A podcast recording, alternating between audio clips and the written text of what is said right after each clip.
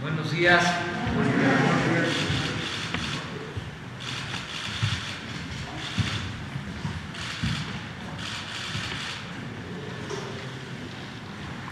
Bueno, vamos a informar el día de hoy y esto ya va a ser eh, para todos los jueves. Se va a informar sobre los casos que se están investigando por eh, violencia en la sección que hemos denominado cero impunidad, los casos que eh, vienen de tiempo atrás o los que se acumulan cada semana y se tiene que dar una información a los ciudadanos de cómo se está eh, atendiendo cada uno de estos homicidios, de estos hechos eh, que se presentan y que alteran el orden público. Eh, va a estar a cargo de esta información la Secretaría de Seguridad Pública y Protección Ciudadana, por eso nos acompaña aquí la secretaria Rosa Isela Rodríguez y el encargado de informar va a ser el licenciado Ricardo Mejía Verdeja, subsecretario de Seguridad Pública. Eso es lo que vamos a presentar el día de hoy. Eh, se va a hacer énfasis en la atención de eh, las lamentables pérdidas de periodistas, cómo va eh, la investigación y qué se está haciendo para esclarecer y castigar a los responsables. Y también, terminando esta sección de cero impunidad, vamos a dar a conocer la propuesta de eh, reforma constitucional en materia de democracia, la reforma electoral que se va a enviar el día de hoy al Congreso. Hoy se envía nuestra propuesta para que eh, en el Congreso se analice, se debata y, en su caso, se apruebe. Vamos a presentar esta propuesta. Eh, lo va a hacer el secretario de Gobernación, Adán Augusto López Hernández, va a dar la introducción y también eh, invitamos por la experiencia que tienen y han ayudado en la elaboración del documento al maestro Horacio Duarte, eh, que tiene en el Ejecutivo la responsabilidad de atender la Agencia Nacional de Aduanas, pero al mismo tiempo lleva muchos años eh, trabajando, estudiando esta materia, enfrentando en los hechos, en la realidad, eh, irregularidades, fraudes. Entonces sabe muy bien lo que se necesita, lo que se requiere para que se garanticen elecciones limpias y libres y que dejemos atrás de una vez y para siempre la historia de fraudes electorales en nuestro país. Ese es el propósito.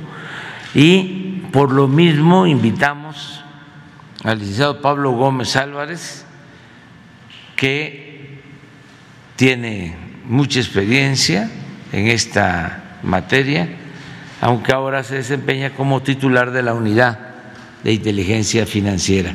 Como la iniciativa la envía el Ejecutivo, no hay este, ninguna eh, norma que impida que el titular del Ejecutivo se apoye en eh, servidores públicos para llevar a cabo estos trabajos y la elaboración de la iniciativa de reforma constitucional en materia electoral.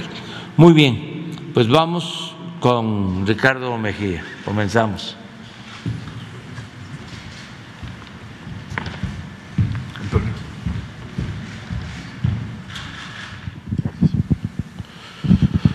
Con su permiso, señor presidente, secretaria Rosa Isela, secretaria de Gobernación, vamos a dar cuenta, como lo informó el señor presidente, de las acciones en el marco de la política de cero impunidad, donde participa la Secretaría de la Defensa Nacional, la Secretaría de la Marina, la Secretaría de Seguridad y Protección Ciudadana, la Guardia Nacional, el Centro Nacional de Inteligencia las fiscalías locales, las secretarías de seguridad de los estados y la Fiscalía General de la República. En primer término, se da cuenta de la detención de Gustavo N., alias El Gusano, presunto feminicida que opera en la zona de Zamora, Michoacán.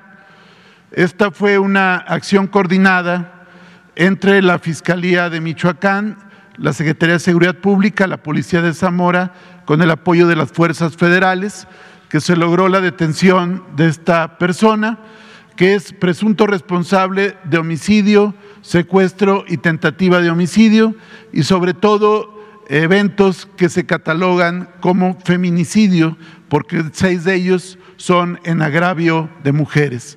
De igual manera, él es parte de un grupo criminal denominado Carteles Unidos y está en proceso su vinculación al delito para el proceso penal correspondiente. Siguiente. También en Michoacán, en Uruapan, se detuvo a presuntos miembros del cártel Jalisco Nueva Generación, que fue una acción coordinada por la Fiscalía General del Estado en coordinación con los tres niveles de gobierno. Se lograron la detención de dos sujetos armados luego de recibir un reporte de enfrentamiento entre civiles armados. Esto derivó a su vez en otras detenciones de cinco masculinos y lo que hay que resaltar es que cuatro de los detenidos están vinculados con 22 órdenes de aprehensión por homicidio y secuestro agravado. Esto es importante porque es eh, detener a generadores de violencia que han generado estos eventos criminales. Siguiente. También resaltar eh, diversos operativos que ha realizado la Secretaría de la Defensa Nacional en municipios de Jalisco que colindan con Michoacán. Esto es importante porque es la zona eh, donde se suscitaron el evento de San José de Gracia por parte del grupo criminal Pájaro Sierra. A partir de este evento ha habido un despliegue permanente de la Secretaría de la Defensa Nacional y de la Guardia Nacional y en diferentes eventos y operativos han logrado aseguramientos de arma, droga y detenciones relevantes, como la que aconteció el 14 de abril en Santa María del Oro, donde detuvieron a cinco personas. En la Manzanilla de La Paz detuvieron otros cinco eh, sujetos con armas y eh, explosivos. También en Santa María del Oro otra persona detenida. Siguiente. Otra más en Santa María del Oro y también 10 personas en Mazamitla, todos vinculados a grupos delictivos, insisto, donde opera el grupo Pájaro Sierra, que tuvo que ver con el evento de San José de Gracia. Señalar que se sigue en la búsqueda de los individuos que tienen orden de aprehensión por el evento suscitado en esa localidad de Michoacán. Siguiente. Esta es la zona, aquí fue el evento, y a partir de todas las acciones que se han llevado a cabo, han habido detenciones y aseguramientos de armas, drogas, explosivos y detenciones de sujetos vinculados a la delincuencia organizada. Siguiente. Damos cuenta el día de hoy de los hechos suscitados el día de ayer en Tula de Allende Hidalgo, en las instalaciones de la cementera Cruz Azul, donde se registró un enfrentamiento entre grupos que disputan la posesión de la cementera y que están vinculados a litigios entre grupos que se disputan actualmente la cooperativa Cruz Azul. Eh, habrían sido trasladados en 15 autobuses eh, personas que trataron de recuperar por la fuerza las instalaciones, lo que detonó en un enfrentamiento con un saldo de ocho personas fallecidas, ocho masculinos, uno por arma de fuego y siete por múltiples traumatismos. También hay 12 personas heridas y ayer mismo se detuvo por parte de la Policía Municipal y la Policía Estatal de Hidalgo a 10 personas vinculados a estos eventos delictivos. En todo momento, por instrucciones de la secretaria Rosa Isela Rodríguez, estuvimos en contacto con el secretario de Gobierno, secretario de Seguridad y el procurador de Justicia de Hidalgo. Siguiente. Ya hay 10 detenidos por este evento lamentable, que lamentamos que asuntos litigiosos lleguen a este tipo de situaciones y acá, como en otros casos, no habrá impunidad, que es la instrucción del presidente de la República. Siguiente. Ya se tienen ubicados también los autobuses en los que arribó este grupo con personas originarias fundamentalmente del Estado de México. Siguiente. Damos cuenta eh, del caso de, de y Susana Escobar Basaldúa, informar que desde el primer momento que se tuvo conocimiento del hecho, por instrucción del presidente López Obrador y la secretaria Rosa Isela, se conformó un grupo interinstitucional que se constituyó en la Fiscalía General de Nuevo León. Se ha tenido diálogo tanto con el gobernador Samuel García como con el fiscal general Gustavo Guerrero. Este grupo está coadyuvando en los trabajos, evidentemente es una responsabilidad del Ministerio Público de Nuevo León, pero esto va dentro del marco de la política de cero impunidad. Tenemos comunicación permanente con la familia, con los padres de Devani, con el profesor Mario Escobar y la señora Dolores y se va a dar continuidad al proceso de investigación conjuntamente con el gobierno estatal, la fiscalía, y el delito se reclasificó de desaparición a feminicidio. Ayer el fiscal general informó, por lo cual no vamos a abundar más sobre este tema. Siguiente. En el caso de Tapachula, Chiapas, el pasado 19 de abril, una eh, persona femenina sustrajo a un menor neonato del hospital de IMSS de Tapachula. Se estableció una búsqueda coordinada por la Secretaría de Seguridad Pública, la Guardia Nacional y la Fiscalía de Chiapas. Afortunadamente fue recuperado con bien el menor. No obstante ello, toda vez que se trata de un delito, fue detenida y procesada por sustracción de menores agravado y falsificación de documentos en general, la persona que había eh, privado al menor. Se emitió en su tiempo la alerta Amber, fue un operativo inmediato y se le localizó en el ejido Raimundo Enríquez en Tapachula. Además de la sustracción, hay falsificación de documentos porque la imputada modificó el certificado original, haciendo, queriendo hacer ver que el menor era hijo de ella. Siguiente. Esta detención, que ya se ha informado, pero queremos resaltar, es la de Eduard N., alias El Boliqueso, que es un líder criminal de la cúpula criminal de Colombia.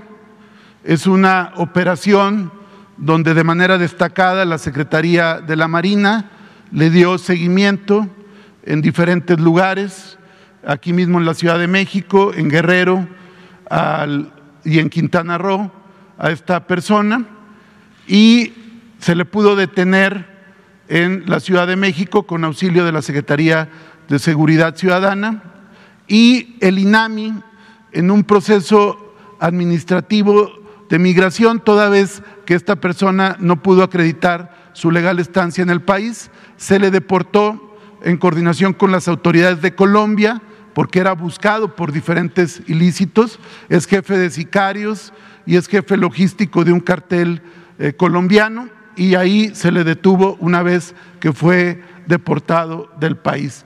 El detenido habría pertenecido a los carteles de Cali, eh, norte del Valle, y estaba encargado de envíos de toneladas de cocaína hacia los Estados Unidos. Siguiente. Este es de algún modo el mapa criminal de este presunto narcotraficante colombiano con actividades en Europa, Estados Unidos y Emiratos Árabes. Él pertenece de origen al, al cártel del norte del Valle y era de los más buscados en Colombia. Esta operación fue celebrada por las autoridades colombianas y reconocido el esfuerzo mexicano en la materia. Siguiente. Es la detención de Juan Manuel N., alias El Johnny. Esto fue una operación en Cancún, Quintana Roo, coordinada por CEMAR, la Fiscalía de Quintana Roo, CONACE, la Guardia Nacional y la Unidad eh, Especializada en Combate al Secuestro de Chihuahua. Se logró la detención de este individuo quien es a su vez hermano de Lorenzo N., alias El Grillo, quienes son líderes criminales del cártel La Línea en el noroeste de Chihuahua. Este grupo está vinculado al homicidio de Paulino Rodríguez Palacio, delegado de Bienestar en San Buenaventura, Chihuahua, y que fue asesinado el año pasado. También este individuo ya detenido fue detenido por violación toda vez que raptó y violó a una menor eh, de manera recurrente y fue finalmente detenido y está en proceso de vincularse penalmente. Siguiente. También en, Quintana Roo, en Solidaridad Playa del Carmen, la Fiscalía local, en colaboración con Sedena, Semar, Guardia Nacional y la Policía de Solidaridad, identificó y detuvo a seis integrantes de una célula criminal que privó de la libertad a cuatro masculinos y con posterioridad los asesinó. Ya están detenidos todos y vinculados a proceso penal. Siguiente. Es el caso de la detención de Saúl Alejandro N., alias El Chopa, del cártel Jalisco Nueva Generación en Puerto Vallarta, que es uno de los elementos más importantes de la estructura criminal de este cártel eh, Jalisco Nueva Generación. Como aquí se informó hace unos días, habría sido el operador logístico del homicidio de Aristóteles Sandoval, es gobernador de Jalisco, a quien se le identificó en el bar Distrito 5 previamente al asesinato del exgobernador de Jalisco. En un operativo de la Sedena y la Guardia Nacional en Puerto Vallarta, eh, estos sujetos agreden a las fuerzas de seguridad que estaban haciendo labores de inteligencia y patrullaje. Las fuerzas militares repelen la agresión y en el enfrentamiento resulta herido Saúl Alejandro alias El Chopa, quien posteriormente fallecería. La otra persona detenida ya está en un penal federal eh, detenido y asegurado y próximo a proceso penal. Siguiente. En Morelos, fueron sentenciados diferentes secuestradores, miembros de la delincuencia organizada, con sentencias de hasta 75 años de prisión por hechos criminales del 2013. Se le da seguimiento, como aquí lo dijo el presidente, porque estos sujetos eh, cometieron varios secuestros y finalmente se culminó ya todo el proceso desde su detención su puesta a disposición del Ministerio Público hasta las sentencias condenatorias. Siguiente. En Oaxaca, en un trabajo permanente que se lleva por parte de la Fiscalía General de Oaxaca con el fiscal Peinberg y la CONACE, por instrucciones de la secretaria Rosa Isela, hay un operativo permanente de eh, búsqueda y combate al delito de desaparición fueron entre el 19 y 20 de abril localizadas con vida cinco personas que habían sido eh, emitidas alertas por desaparición y afortunadamente fueron localizadas con bien y estos operativos se siguen realizando. Siguiente. Aquí vamos a, volver a retomar el tema de los casos lamentables de compañeros periodistas asesinados, porque hay noticias nuevas que eh, dar a conocer, pero no podemos soslayar eh, dentro de este tema de cero impunidad que te tiene que actuar siempre con la verdad y no magnificar hechos con afanes de carácter político o de otra naturaleza. Es el caso de la resolución que en su tiempo emitió el Parlamento Europeo el 10 de marzo, donde sin tomar en cuenta todas las detenciones, todas las investigaciones, todos los operativos que se realizan por parte de equipos del gobierno federal, las fiscalías locales, las áreas de inteligencia, para poder esclarecer estos casos, sin ninguna consideración de esa naturaleza, calificó al gobierno de México eh, y criticó de manera eh, infundada, porque no había elementos, como el año más mortífero a este año en materia de eh, homicidios de periodistas. Esto fue lo que dijo el Parlamento Europeo, que eh, no ha rectificado ni ha atenuado su posición, no obstante todas las detenciones, todas las vinculaciones y todos los esclarecimientos de los casos. Y esto también es impunidad porque no se puede señalar actos y luego no reconocer cuando hay detenciones. Siguiente. Comentar que en el caso del periodista José Luis Gamboa, que fue el primer asesinato de compañeros periodistas el pasado 10 de enero, ya hay una detención, que es una operación de la Fiscalía General de Veracruz, de la fiscal Verónica Hernández y el equipo de seguridad de Veracruz. Se detuvo a Eduardo N. como presunto responsable del homicidio de José Luis Gamboa. Eh, también hay otra persona que tiene orden de aprehensión y se está ahorita en la búsqueda para ejecutar esta orden de aprehensión. Comentar que el detenido es sobrino de José, era, bueno, sobrino de José Luis Gamboa, hoy Oxiso, y mantenía rencillas por problemas familiares y hereditarios con la víctima. Señalar también que José Luis Gamboa en su tiempo denunció algunas conductas del sobrino vinculadas a situaciones ilícitas y eh, todas las investigaciones, eh, todos los peritajes dan cuenta que Eduardo junto con otra persona habrían privado de la vida en el puerto de Veracruz a José Luis Gamboa. Estamos esperando su vinculación a proceso y se va a seguir en la búsqueda para ejecutar la otra detención. Siguiente. En el caso de Margarito Martínez, eh, se mantienen los 10 detenidos, todos vinculados a proceso penal. Se siguen desahogando diversas actuaciones en la parte de la investigación complementaria dentro del proceso penal. Eh, se puede señalar, ayer hablamos con el fiscal general Carpio, con quien tenemos una eh, comunicación muy fluida, y ya hay una línea de vinculación entre el homicidio de Margarito Martínez y el homicidio de Lourdes Mendoza. Siguiente. Maldonado, Lourdes Maldonado, que fue precisamente tres detenidos ya vinculados a proceso, autores materiales, y hay una vinculación entre el homicidio de Lourdes Maldonado y el de Margarito eh, Martínez con un mismo grupo criminal, que es un remanente del grupo de los Arellano Félix, liderado por un sujeto apodado Cabo 16, que también fue detenido. En ambos hechos, el, móvil habría sido, en el caso de Lourdes Maldonado, que Lourdes Maldonado habría denunciado a narcomenudistas que estaban haciendo operaciones ilícitas en la parte donde ella vivía.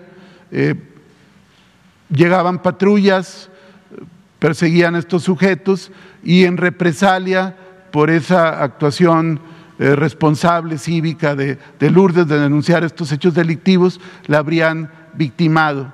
También este mismo grupo fue el que asesinó al compañero Margarito Martínez. Siguiente. Esta es la célula criminal donde están varios sujetos detenidos y la cabeza de este grupo es el cabo 16, también detenidos, todos vinculados a los homicidios de, de la compañera Lourdes Maldonado y de Margarito Martínez. Siguiente. En el caso del periodista Eber Fernando López, que fue asesinado en Salina Cruz, Oaxaca, hemos estado en comunicación con la Fiscalía General de la República, toda vez que este caso fue atraído por la Fiscalía Especializada en Delitos contra la Libertad de Expresión. El proceso está en la etapa de investigación complementaria y se realizó análisis del contexto y el trabajo periodístico que determina que el móvil del asesinato de Eber Fernando López habría sido publicaciones que realizó y que agraviaron al grupo que está atrás de los autores materiales. Se tiene identificado ya un posible eh, autor intelectual y están en proceso de investigación. Siguiente.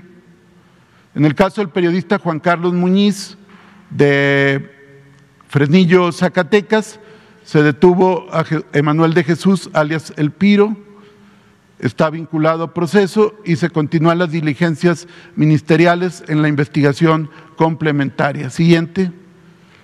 Caso de Armando Linares López, hay dos órdenes de aprehensión y búsqueda que ha emitido la Fiscalía General de Michoacán, incluso ha ofrecido recompensas por estos dos sujetos, Carlos Gerardo N., quien es el autor material, quien habría disparado a Armando Linares, y Magdiel N., que fue el que facilitó la logística, pidió el taxi donde se desplazó Carlos Gerardo y que tendría que ver directamente con el homicidio también de Armando Linares. Siguiente. En conclusión, ha habido seis casos este año. Señalar que son seis casos porque son las fiscalías locales quienes en base a las investigaciones han logrado determinar que efectivamente se trataba de compañeros periodistas. Hay 19 detenidos o buscados y hay 16 vinculados a proceso penal. Por último, aquí está el desglose de todos los casos, José Luis Gamboa, Margarito Martínez, Lourdes Maldonado, Eber López, Juan Carlos Muñiz y Armando López Linares. ¿Sería cuánto? Gracias.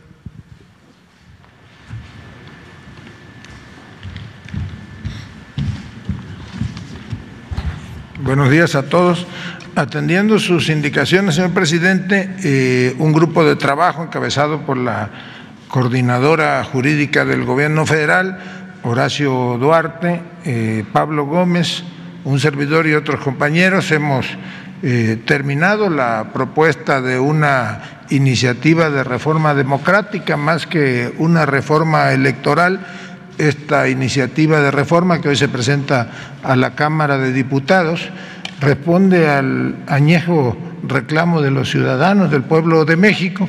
Se concretiza finalmente la propuesta de, entre otras cosas, que haya reducción en el número de plurinominales, diputados plurinominales, que desaparezcan los, los senadores de lista o, o plurinominales, que los organismos electorales sean los integrantes de los organismos electorales, no nada más se reduzca su número, sino que sean electos de manera directa por los ciudadanos mediante un proceso en el cual los tres poderes del Estado van a proponer a ciudadanos para que sean los integrantes de ese organismo electoral, se reduce el financiamiento a los partidos políticos, se reduce el costo de las elecciones, se garantiza con la posibilidad del voto electrónico que haya todavía mayor certeza en la participación de los ciudadanos, quienes podrán optar por votar de manera electrónica o votar en las casillas como hasta ahora se hace.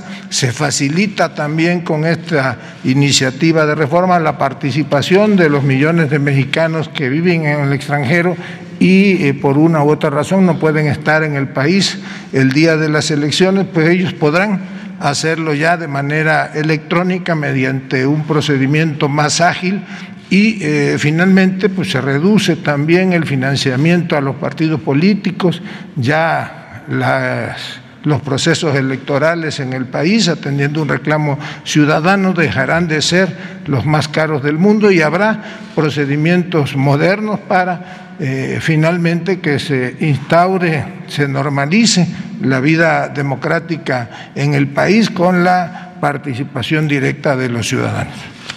Gracias. Gracias.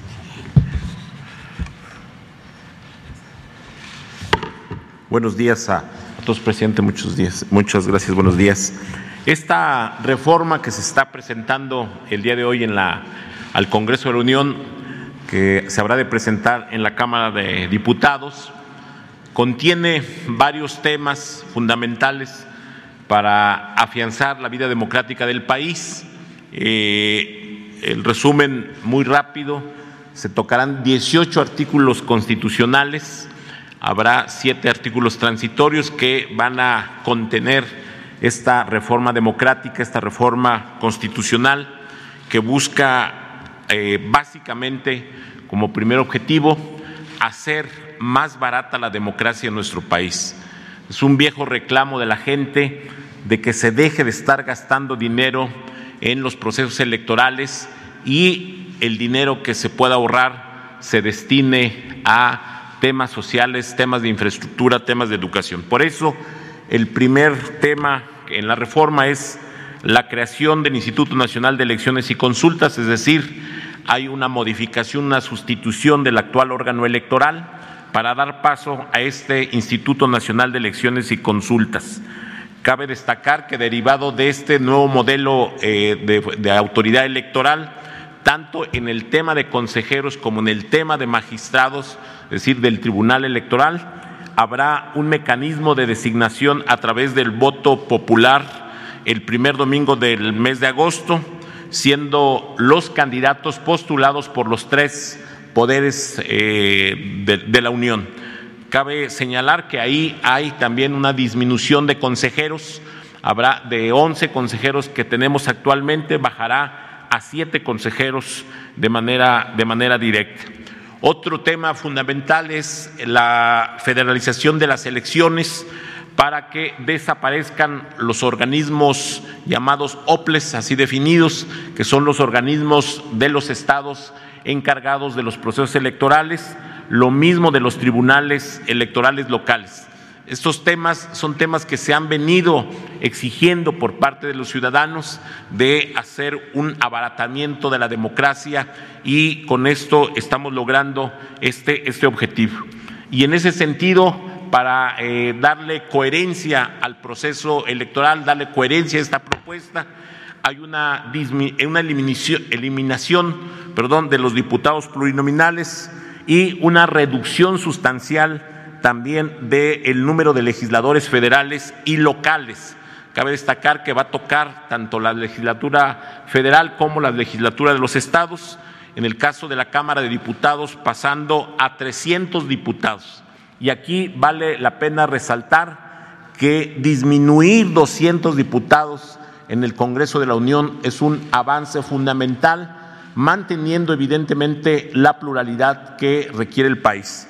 En el, en el caso de la Cámara de Senadores se reducirá a solo 96 representantes en, en esta Cámara. En el caso de los congresos locales también hay una disminución, hay un acotamiento, eh, se establecerá eh, rangos mínimo 15, máximo 45 diputados locales en los diversos estados, conformados según el número de población que tiene cada una de las entidades federativas. Pero es, es resaltar de manera importante porque ha sido un viejo anhelo democrático disminuir, eliminar el tema de los diputados plurinominales y así garantizar una mejor y mayor representación de, eh, los electores.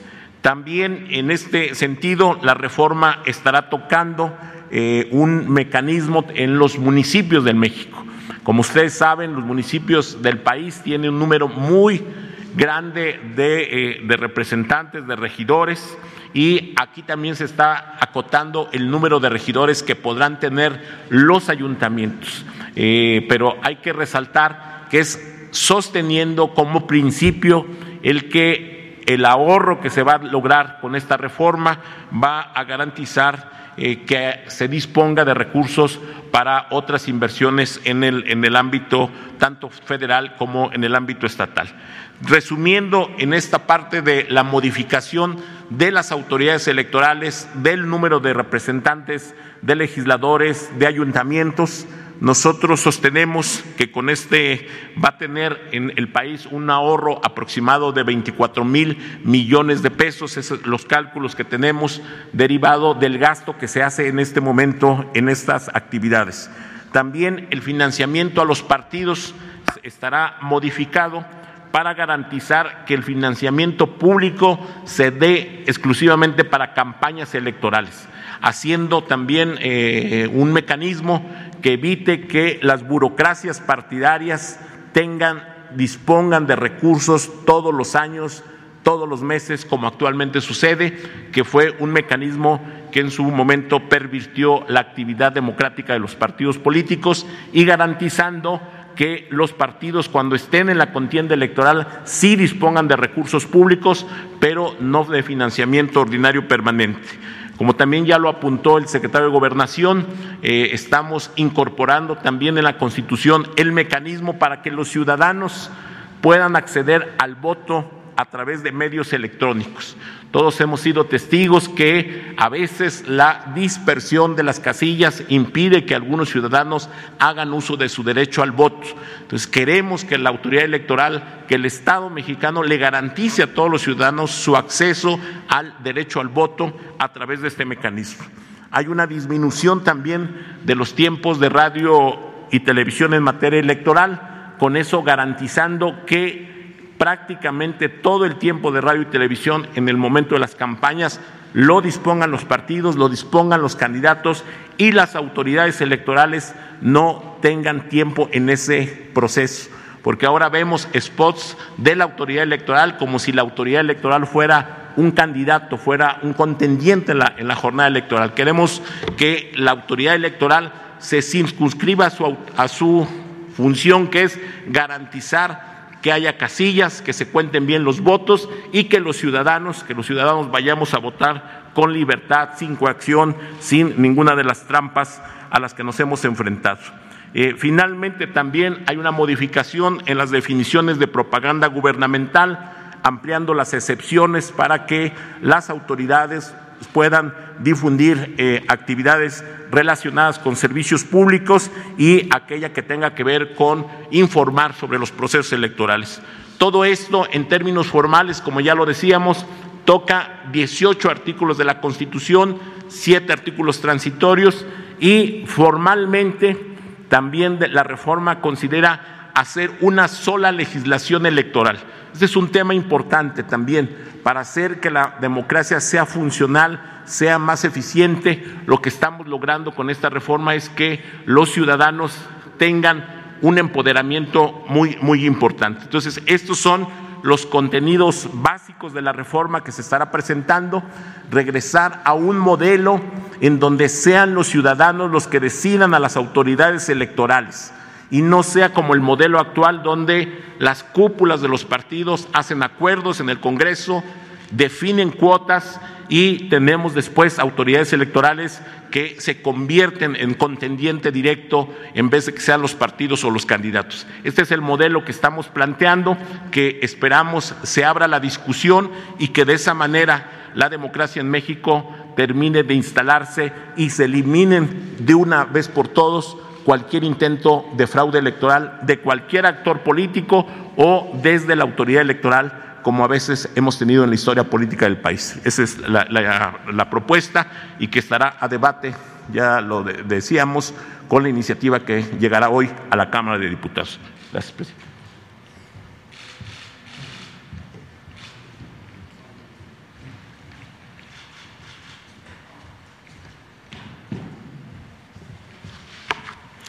Buenos días. Por indicación del presidente, voy a hacer la presentación de las eh, propuestas principales de la iniciativa de reformas constitucionales que presentará el propio presidente en materia político-electoral. Dotar al país de un sistema electoral que brinde seguridad, respeto al voto, honradez y legalidad. Por primera vez en las elecciones de 2021 en nuestro país, el gobierno federal no compró votos ni asignó dinero para que otros lo hicieran. Estamos de plano en la lucha efectiva contra la compra del sufragio, pero es necesaria una nueva reforma para lograr que ningún gobierno, ningunas empresas, ningunos poderes económicos puedan comprar votos, como tampoco utilizar instrumentos ilícitos para sesgar la voluntad popular. Dos, elegir autoridades administrativas y jurisdiccionales honestas e imparciales, que no sean protagonistas adicionales de la lucha por el poder. Es necesario superar la situación en la que las autoridades electorales se encontraban vinculadas de una forma u otra al gobierno en turno, lo cual recientemente se modificó al ubicarse esas mismas autoridades en el plano de la oposición abierta al gobierno. Ambas cosas, ser expresiones de poder, de poderes establecidos o combatir al gobierno, son indebidas cuando se trata de las autoridades electorales y son también dañosas para el país.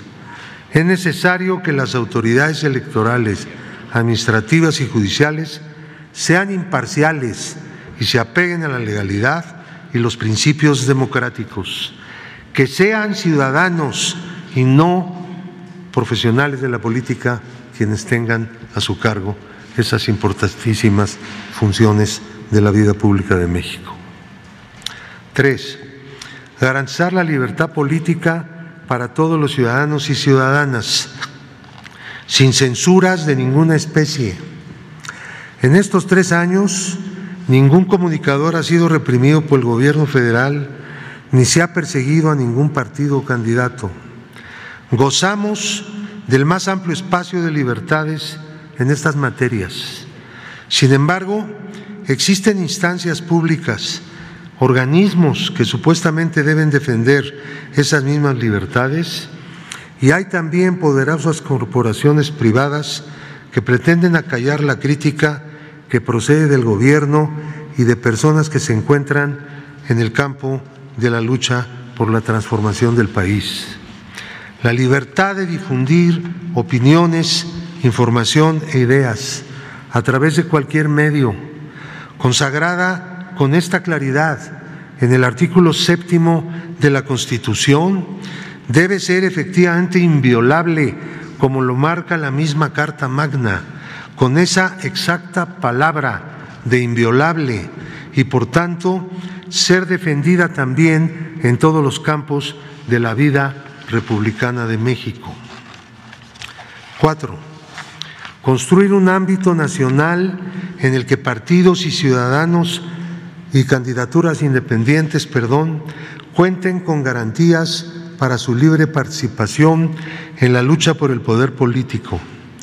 Los partidos deben existir legalmente solo con base en el voto popular que obtengan y las candidaturas independientes deben tener la suficiente cobertura para su existencia y representar a sus votantes en los órganos del poder al igual que los partidos políticos. Cinco, conformar un solo mecanismo electoral nacional con instituciones administrativa y judicial únicas bajo el principio de la austeridad republicana. Ya se ha demostrado que el camino hacia la federalización de las instituciones electorales, proceso iniciado hace ya décadas, es correcto, sin embargo, el problema es que no se ha culminado.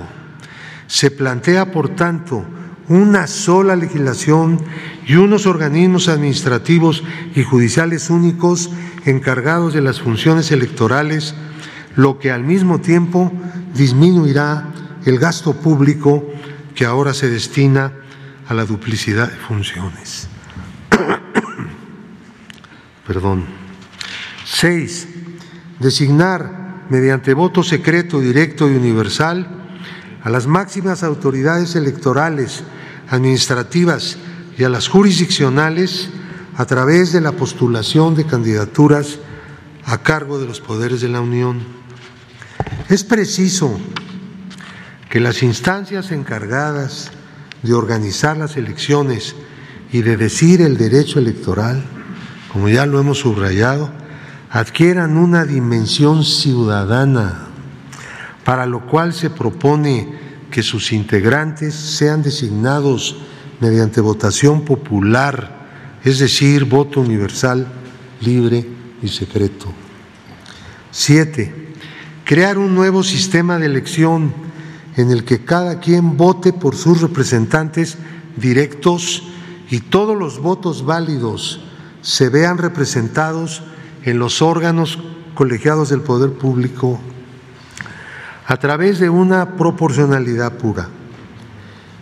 Uno de los mayores cambios políticos del momento actual consistiría en darle mayor representatividad a los órganos legislativos y municipales del país, para lo que se necesita que todos los votos válidos emitidos tengan el mismo peso y que los electores conozcan a los candidatos por quienes pueden votar directamente en cada entidad federativa y en cada municipio. Ocho, elegir a ambas cámaras del Congreso de la Unión mediante votación en cada una de las entidades federativas con el uso del método de listas postuladas por los partidos y listas de candidaturas independientes. Igual forma se aplicaría en cada elección legislativa local. Está claro que se propone que desaparezcan las cinco circunscripciones plurinominales y en cada estado se elijan tantos integrantes de la Cámara como lo determine su población, así como tres senadores en cada entidad y la integración democrática de los ayuntamientos. Nueve, fijar en 300 el número de integrantes de la Cámara de Diputados y en 96 el del Senado. Asimismo, establecer un tope máximo de 45 curules en las entidades más grandes para conformar sus legislaturas y un tope máximo de nueve integrantes en los mayores ayuntamientos. Se debe reconocer que el creciente número de representantes populares no mejora la calidad de la representación popular, sino que solo aumenta el gasto burocrático y la disputa por el mismo.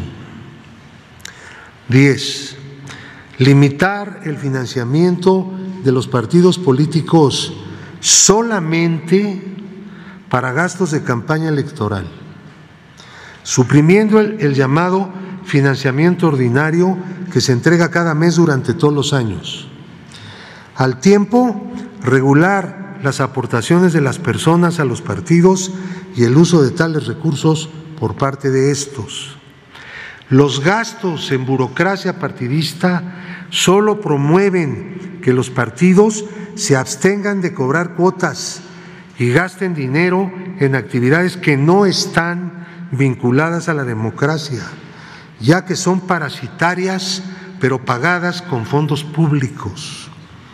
El financiamiento público de partidos y candidaturas independientes debe realizarse solo para hacer menos dispareja la contienda electoral, es decir, durante las elecciones, pero sin subsidiar preferentemente a las burocracias partidistas como ahora se lleva a cabo.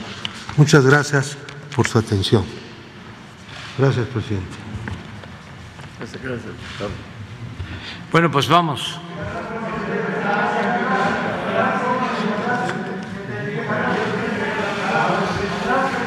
Tres, cuatro, cinco. Seis. Ahí se acuerdan. Tú también, ¿verdad? Gracias, presidente. Buenos días. Preguntar si que con esta nueva reforma electoral que se enviará al Congreso, no se, eh, y, y con la eliminación de plurinominales, no se perderá el equilibrio democrático en el Congreso. Esa es la intención de perder equilibrios dado de que Morena prácticamente, vamos a decirlo así, está o está por arrasar en diversas entidades ahora en las próximas elecciones. ¿Sería ese propósito de eliminar eh, los plurinominales para perder el equilibrio? Y en otro sentido también se busca también el control absoluto de un partido como sucedió con los priistas en sus años, pues que estuvo bastante, tuvo eh, aplanador en todos los sentidos. No se está garantizando el voto de los ciudadanos, es la aplicación eh, plena de la democracia, van a ser los ciudadanos los que van a elegir libremente a sus representantes. Y se cuida también de que todos puedan participar en las elecciones y puedan tener espacios en el Congreso. Pero quien va a decidir sobre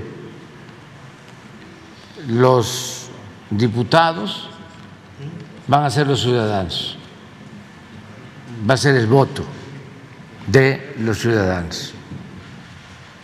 Y eh, no hay la intención de que se imponga un partido único. Lo que queremos es que haya una auténtica, una verdadera democracia en el país y que se termine con los fraudes electorales, que sea el pueblo el que elija libremente a sus representantes. Ese es el propósito de esta reforma democrática. Nosotros venimos de una lucha por la democracia y hemos padecido durante años de fraudes electorales, de imposiciones. Somos víctimas de la antidemocracia, del fraude. Llegamos a la presidencia por voluntad del pueblo como nunca los ciudadanos nos dieron su apoyo, constituyeron al actual gobierno legal, legítimamente, y queremos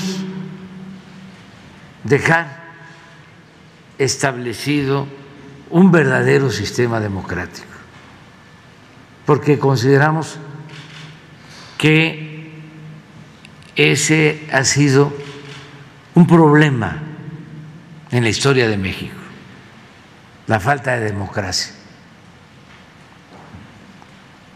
que nos ha eh, llevado a imposiciones que le han costado mucho al pueblo de México. Y no vayamos tan lejos. Nada más pensemos en las últimas elecciones federales, presidenciales. Impusieron a Calderón la oligarquía, los grupos de intereses creados, los que se sentían dueños de México y se desató una tremenda crisis económica, política, social, de seguridad, por ese fraude. No estaría el país como está en materia de inseguridad y de violencia y en general si no se hubiese llevado a cabo ese fraude, que dañó mucho,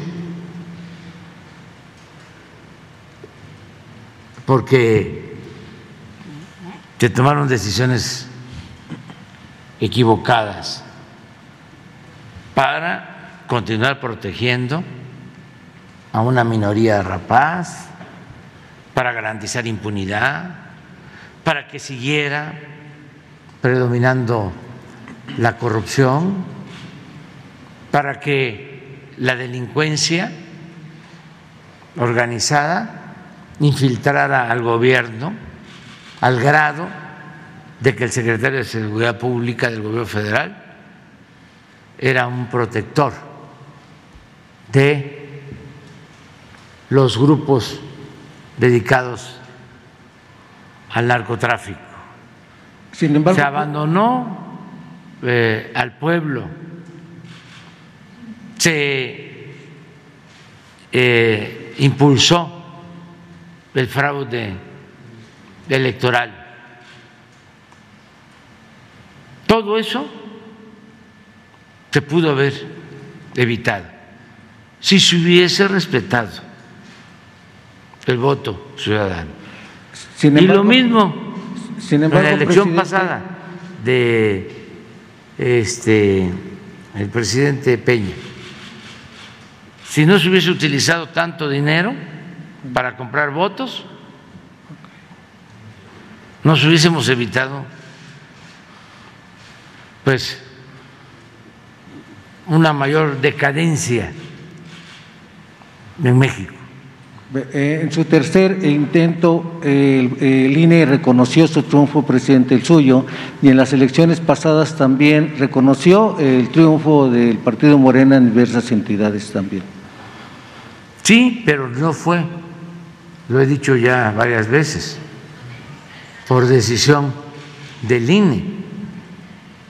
Podría decir que hasta en contra del INE.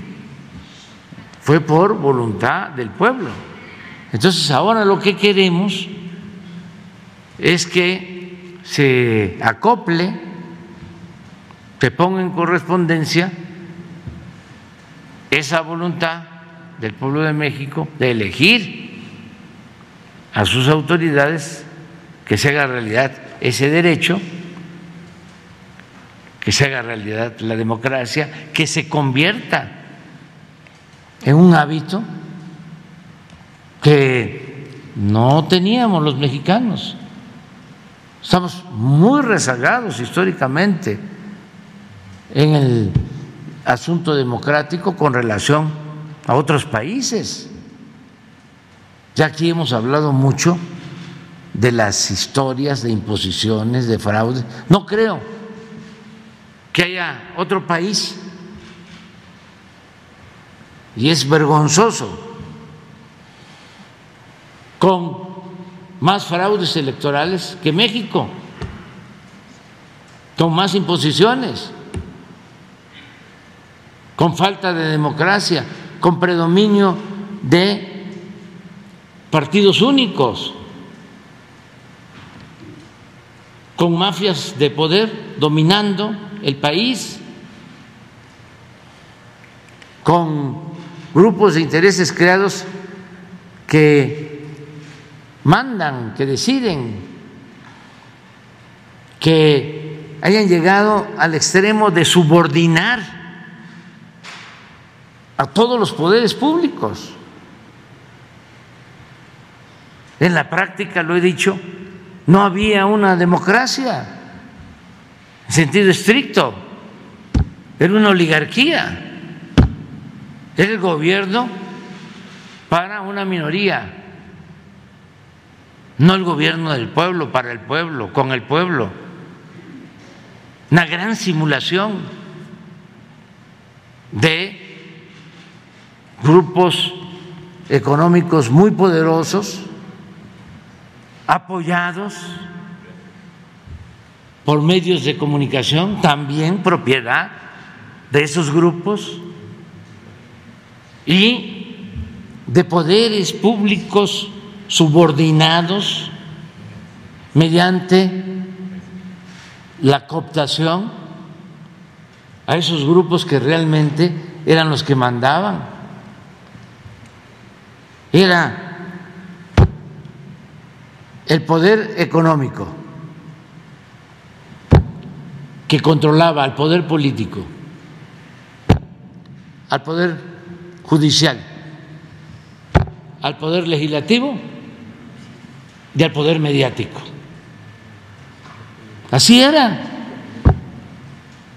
Entonces, queremos que haya democracia y no hay que tenerle miedo al pueblo.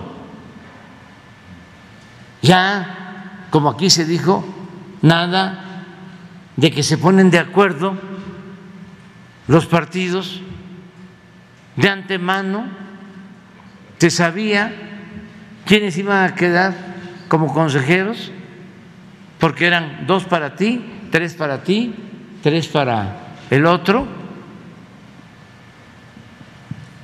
y esos consejeros actuaban al servicio de quienes los imponían, no representaban a los ciudadanos, no tenían o no tienen vocación democrática. Ahora, ¿qué se propone? Vamos a elegirlos.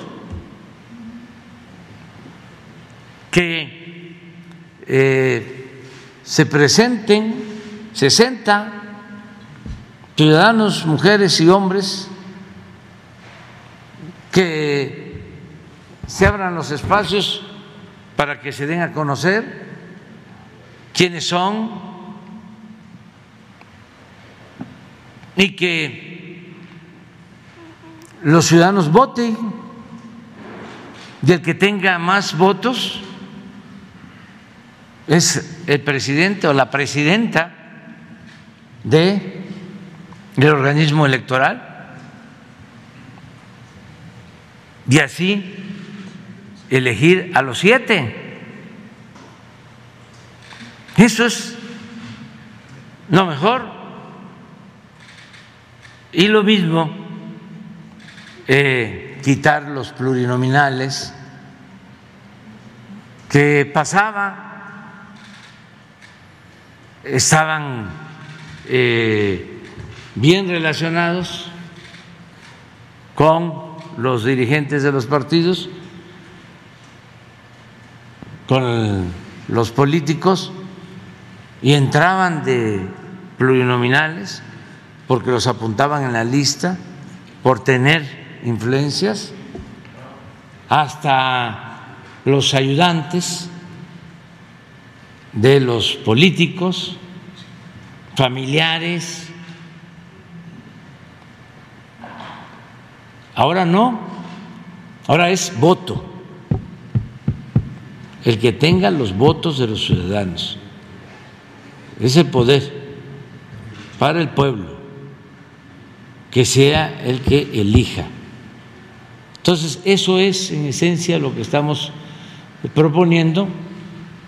Va a haber eh, un debate muy bueno, porque es un tema de primera. Eh, además, por si fuese poco, nos vamos a ahorrar más de 20 mil millones de pesos, porque también se van a terminar las duplicidades. ¿Por qué no tenemos un solo organismo que organice las elecciones en todo el país, porque tenemos un organismo costosísimo, un aparato burocrático oneroso, con sueldos elevadísimos de los altos eh, representantes de esos organismos y además se reproduce del mismo esquema en los estados. Otra situación que es importante es la de los regidores para los municipios. Ya lo hemos hablado aquí. Se pelean más por ser regidores en algunos casos que ser eh, presidentes municipales,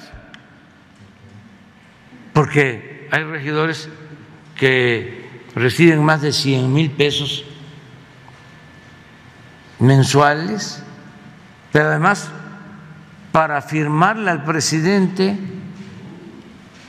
un acta es un soborno, un moche adicional. Inclusive hay lugares en donde los legisladores tienen presupuesto, como si se tratara del poder ejecutivo. Los compran, para decirlo con claridad, y hay lugares donde son 20, 30. El presupuesto de un municipio, pues todo se lo consumen los mismos funcionarios de esos gobiernos municipales. ¿Y qué se le transfiere? ¿Qué se le entrega al pueblo? Nada. Todo es el llamado gasto corriente, todo un aparato. Antes, pues eso funcionaba muy bien para el régimen de corrupción, porque si sobornaban, si maiciaban, si habían estas partidas de moche, todos aprobaban. Todo se resolvía. Llegó a decir un político tradicional de que problema que se resuelve con dinero no es problema. Todo era así, claro, porque lo que les interesaba era tener el control completo del gobierno para poder saquear a sus anchas. No solo el presupuesto, esa era una parte, sino quedarse con los bienes públicos,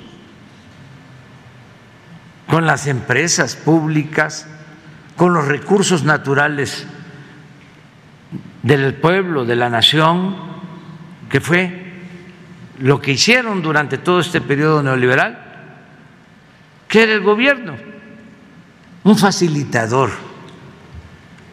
para el saqueo, para el traslado de los bienes públicos a particulares. Esa era la esencia del gobierno. Y por eso todas las leyes, las reformas constitucionales llevaban ese propósito, ajustaron el marco legal para poder saquear. Y necesitaban pues del aparato burocrático, necesitaban de la complicidad, necesitaban de los medios de información para legitimar el atraco, para legalizar la corrupción, el robo. Entonces ahí se gastaban todo, para decirlo coloquialmente, en maiciar. ¿Y qué le llegaba al campesino? ¿Qué le llegaba del presupuesto al indígena? ¿Qué le llegaba del presupuesto al trabajador? ¿Qué le llegaba del presupuesto al pueblo raso? Nada. Solo cuando habían elecciones, como parte de lo mismo. Cuando repartían, aparecían entregando las despensas para obtener los votos, seguir robando. Así se reproducía el sistema antidemocrático y corrupto que se mantenía en el país. Bueno, sería una gran irresponsabilidad de nuestra parte eh, surgir de un movimiento democrático, venir de una lucha democrática, llegar a la presidencia tener la facultad para eh, presentar una iniciativa de reforma constitucional y no hacerlo porque se van a enojar este, los oligarcas o sus voceros o sus intelectuales orgánicos o sus achichincles, pues no. ¿Qué vamos a hacer en materia democrática? Tenemos que aplicarnos, es una responsabilidad y lo mismo que sucedió cuando se presentó la reforma constitucional en materia eléctrica, que cada quien asuma su responsabilidad pero nosotros cumplir con la nuestra. Que sea el Congreso el que libremente debata y vea este, si conviene o no conviene y que sea transparente el debate para que todos los mexicanos nos enteremos de qué va a suceder en este terreno de la democracia. Eso es lo que puedo responder. Gracias, presidente. En otro tema, aprovechando la presencia de los titulares de la Seguridad Ciudadana y de la Guardia Nacional, así como del secretario de Gobernación, eh, eh, Nuevo León ha sido eh, el ojo del huracán en este por el caso de Bani, así como la desaparición de varias jovencitas. Y en ese sentido también ya se van a cumplir 11 años de la tragedia del casino eh, allá en, Nuevo León y en la que las víctimas de los o familiares de las víctimas aún, continúan eh, esperando pues la atención no solamente ya de las administraciones pasadas que nunca llegó, sino ahora de esta administración eh, e incluso pues se manifestaron que ellos fueron víctimas de ese círculo neoliberal entre Felipe Calderón y entre el, el, entonces gobernador Medina, eh, eh, Rodrigo Medina, y que nunca llegó esta, esta, esta justicia. Inclusive quienes estaban imputados como los responsables de, eh, haber incendiado este, este casino continúan ahí sin que se les haya este, aún dictado sentencia alguna y no hay avances en ese sentido. Piden, así como las autoridades federales están apoyando en el caso de Bani a, Nuevo León, pues también que este caso sea reabierto, que se atraiga esta investigación y que se investigue y que haya justicia para las víctimas. Inclusive también eh, se menciona que este casino, se nuevamente le dieron el permiso 4117 por 40 años lo que pues las víctimas dicen no puede ser esto porque nosotros aún esperando estamos esperando justicia y eh, también eh, explican que quieren que se cumpla la recomendación 66 diagonal 2012 emitida por la Comisión Nacional de Derechos Humanos y que el memorial que habían instalado frente a este casino, cuyo dueño o dueños lo tiraron, que nuevamente se les permita tenerlo ahí en memoria de las víctimas. Gracias. Muy bien. A ver si tú podrías.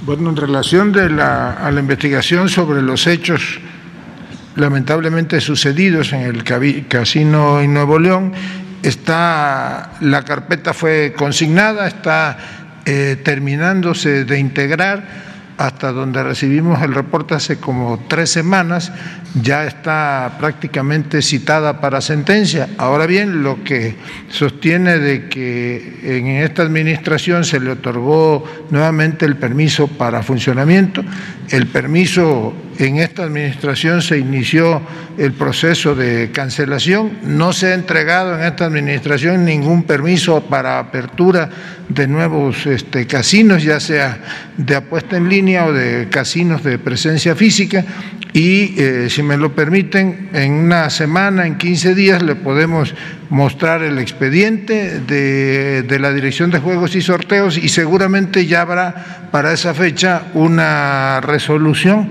del juez de la causa. Una vez que esto suceda, eh, hay coadyuvancia de la Federación, en este caso de la Fiscalía General de la República, y puede intervenirse en dado caso para una apelación.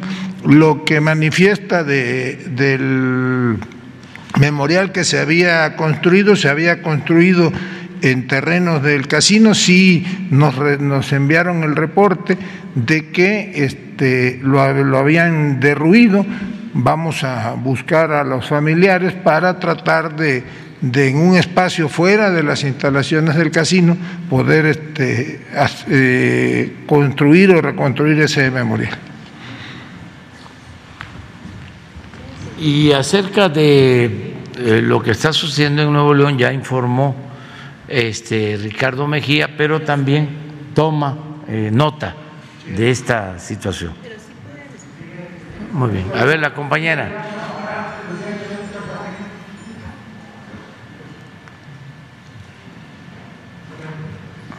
Gracias, señor presidente. Muy buenos días a todas y a todos. Liliana Noble de Pulso Saludable. Eh, quisiera preguntarle en el tema del voto electrónico. Imagino que están pensando en hacer un desarrollo robusto, amigable para todas las, las y los ciudadanos y también que sea eh, eh, realizado a través de la utilización, imagino, de la inteligencia artificial y que también tenga ciertos candados para evitar lo que en, en ocasiones anteriores ocurrió, ¿no? Que se cae el sistema y luego resulta que no gana quien debió haber ganado. Quisiera saber cómo van a resolver este tema y también qué pasa con aquellas comunidades en donde el Internet todavía no existe y no tendrían acceso a la conectividad y por consecuencia no podrían votar de esta manera. Esa sería mi primera pregunta. Gracias. Lo que se busca es que haya seguridad en el sistema eh, y que se facilite eh, el ejercicio de el derecho del voto de todos los ciudadanos, que no se use eh, como pretexto, que no se eh, complique el poder votar, que no solo queden distantes las casillas, todo esto que hicieron ahora con la consulta, que se puede probar, de que pusieron las castillas a 30, 40 kilómetros, mm, con la deliberada intención de que la gente no participara, eh, que eso ya no se dé eh, y que eh, no haya tanto trámite, por ejemplo, en el caso de nuestros paisanos, que todos puedan votar con este sistema mm, electrónico, con el teléfono, con una clave. Eso se tiene que definir, quiere, tiene que quedar también establecido en la ley, porque estamos hablando de la reforma constitucional y luego tendría que aprobarse la ley específica, la ley secundaria, para la definición de todos estos procedimientos. Y también pues que haya las dos opciones, que donde no hay internet, no hay teléfono, pues haya casillas. Y donde este, sí haya eh, posibilidad de hablar por teléfono quien lo pueda hacer tenga eh, esa alternativa, tenga esa opción. No es posible que en este mundo, en estos tiempos de desarrollo tecnológico, no podamos resolver, crear un mecanismo sencillo, ágil, eh, libre, seguro, secreto, además con autoridades eh, honestas, porque el problema que hemos padecido pues es de que las autoridades electorales se ponen al servicio de un partido o del gobierno.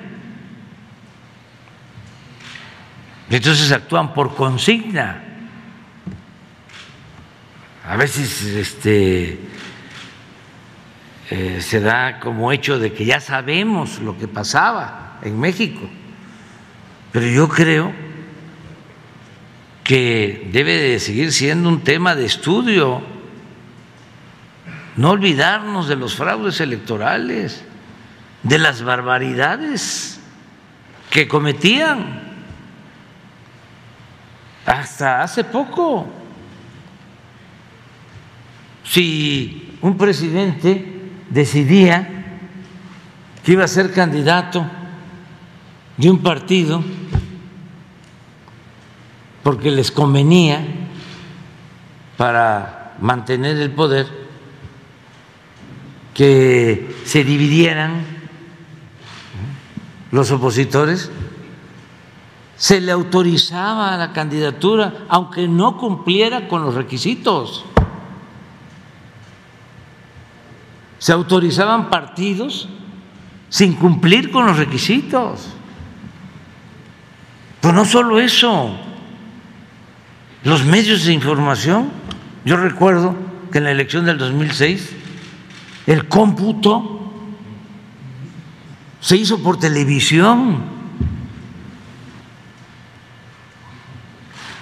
Claro, eh, estaba reunido el Consejo del INE, los consejos distritales, pero en una mesa López Dóriga, Ciro Gómez Leiva, Denise Merkel,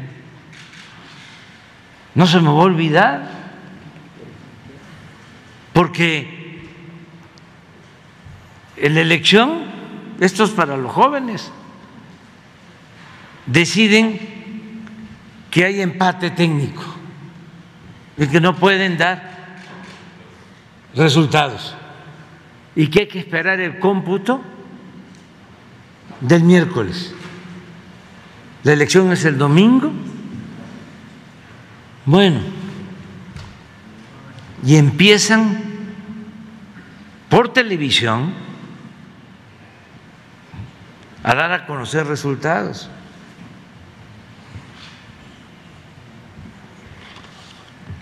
Y la gente recibe otro trancazo, porque empiezan a darse a conocer resultados, todo arreglado, en donde yo iba ganando. La gente feliz, los que habían votado por nosotros. Bueno, hasta grupos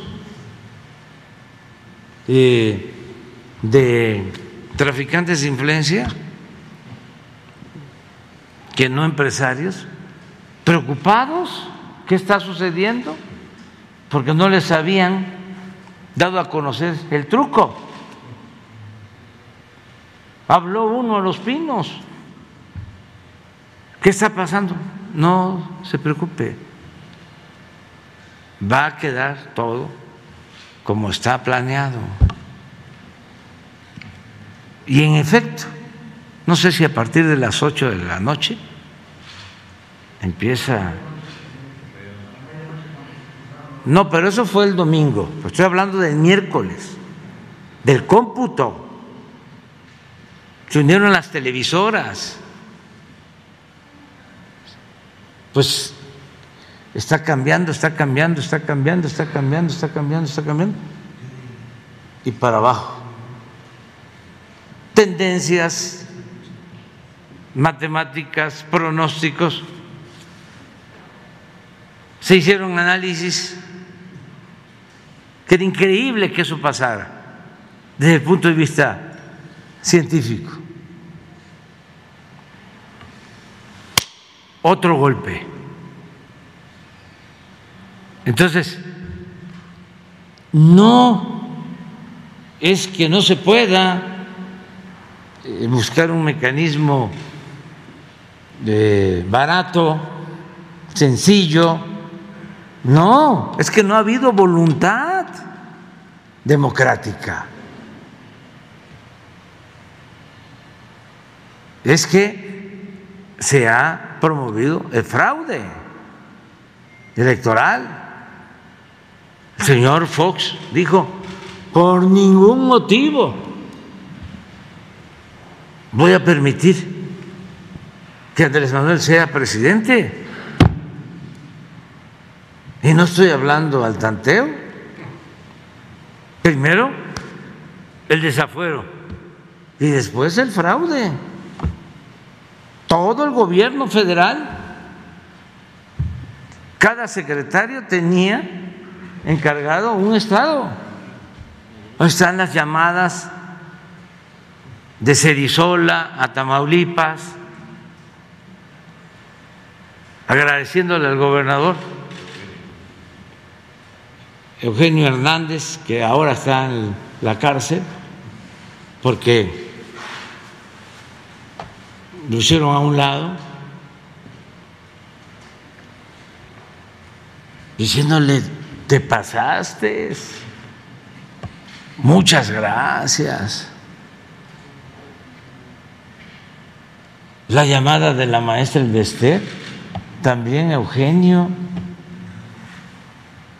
Ya esto le dice la maestra a la una de la tarde. Este arroz ya se coció. Este, cuidado con el amarillo en aquel entonces. Hay que actuar. Hay que aplicarse. ¿Qué se podía hacer de una a seis de la tarde? Ni modo que eh, se iba a convocar al pueblo para que llegara a votar. No, era el fraude, era el relleno de las urnas, porque las casillas estaban tomadas, la falsificación de las actas. Pues eso que acaba de pasar, que no hace mucho, sucedió o el dinero para las campañas. Esto que estamos viendo de el director de Pemex que está declarando que recibió órdenes para darle dinero a un dirigente de un partido para lograr los votos de la llamada reforma energética. Pues eso es lo que tenemos que desaparecer por completo. Y lo demás es muy sencillo. En todos los países hay elecciones, en ningún eh, país hay denuncias de fraude. Yo recuerdo que en el 2006 pasó algo similar de una supuesta elección competida en Costa Rica. ¿Qué hicieron? Un recuento. voto por voto, casilla por casilla. Aquí se negaron. Y recuerdo muy bien de una eh, magistrada electoral que cuando se argumenta de que faltan boletas,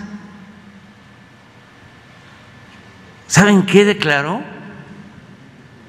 la maestra, eh, la magistrada? De que los jóvenes iban a votar, recibían su boleta pero no la depositaban, se la guardaban porque se la llevaban de recuerdo.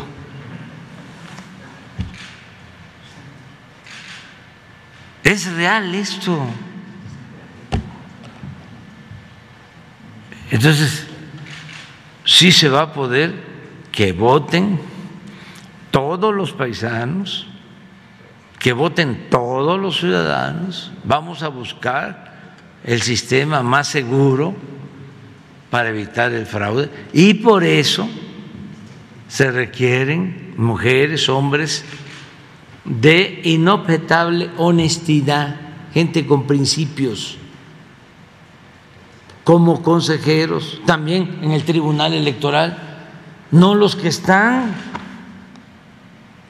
porque ayudan mucho los ejemplos, los que están y que me denuncien si no es cierto, sacaron una resolución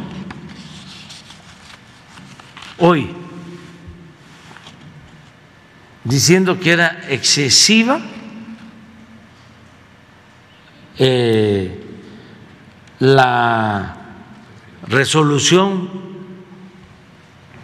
del Consejo del INE en contra de dos candidatos que era excesiva,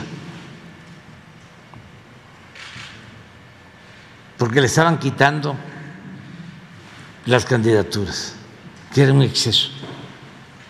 Le llega eh, la resolución a los consejeros y le agregan más, la vuelven más excesiva y se las regresan. ¿Qué hacen los del tribunal? Aceptan en contra de su acuerdo, de su criterio, porque ya habían cambiado las cosas, ya habían hablado con ellos, ya habían cambiado de parecer. Entonces, ¿qué vamos a hacer eh, con magistrados así? ¿Qué democracia puede haber? Entonces necesitamos una reforma democrática de fondo, de fondo, para que se convierta la democracia en forma de vida y en sistema político y en un hábito. Y nos va a ayudar mucho, porque de esa manera, pues no va a ser el dinero el que va a predominar y a decidir, va a ser el pueblo. Señor presidente. Autónomo completamente. Y en una segunda Sin depender de nadie, que sea como un verdadero cuarto poder. Señor presidente, y en una segunda pregunta, la Suprema Corte de Justicia de la Nación otorgó un amparo a la compañía Philip Morris para poder vender lo que entró al país en materia de vapeadores y estos insumos, pese a eh, el decreto que usted eh, conformó el año pasado de la prohibición de exportación e importación de estos productos.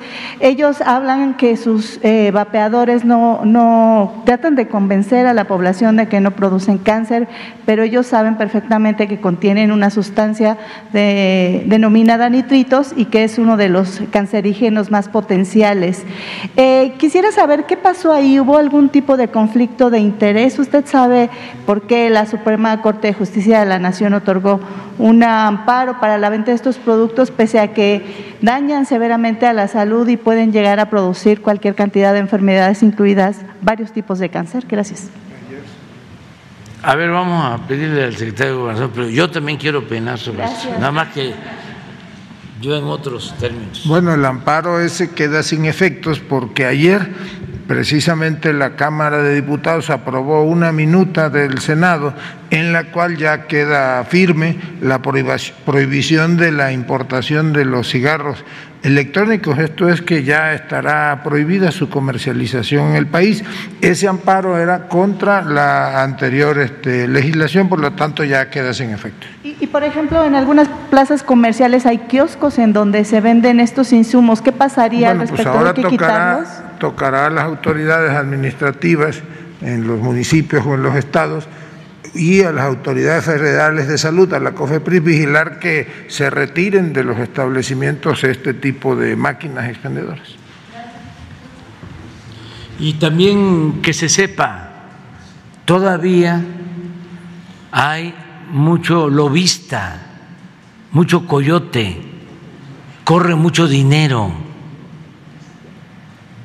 y son negocios muy lucrativos y desde luego inmorales, porque van en contra de la salud y en especial de los jóvenes. Pero ahí andan, este, haciendo lo que llaman lobby y corrompiendo al que se deja. Aquí internamente tuvimos nosotros eh, resistencias, porque este, son unos ambiciosos, vulgares, no tienen llenadera. Y se quedaron mal acostumbrados a que todo lo resolvían con dinero. Y esto eh, lamentablemente eh, tiene que ver con jueces y con autoridades de los tres poderes. Pero qué bien que estamos atentos todos y no permitirlo y que puedan eh, engañar una vez o colarse, como se dice eh, coloquialmente, pero que cuando se les descubra, se les denuncie y va para atrás. Este, cualquier disposición que se obtenga por soborno, por moche, y que vaya en contra del interés de los ciudadanos. Hay que estar constantemente en esto. A ver, compañero de atrás. Es que yo creo que vamos a tener que ampliar una hora más la conferencia. Digo, no hora, porque ahorita sí no vamos a poder. Eh, tenemos hoy, es más, les propongo que la prolonguemos, porque vienen los legisladores. Hoy es a las 10. Nada más hacemos un receso y le, seguimos. ¿De acuerdo? Digo, va a ser de otro tipo, pues, este, porque vienen como 300, pero a ver, adelante.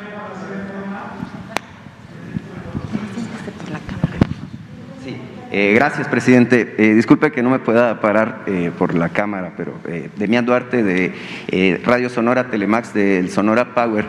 señor presidente, bueno, primero felicitarle a usted y al equipo jurídico este, que diseñó esta propuesta de reforma electoral, reforma democrática, como le han dicho, creo, y es una opinión muy personal, que refleja el ánimo democrático que los ciudadanos hemos anhelado por décadas en este país.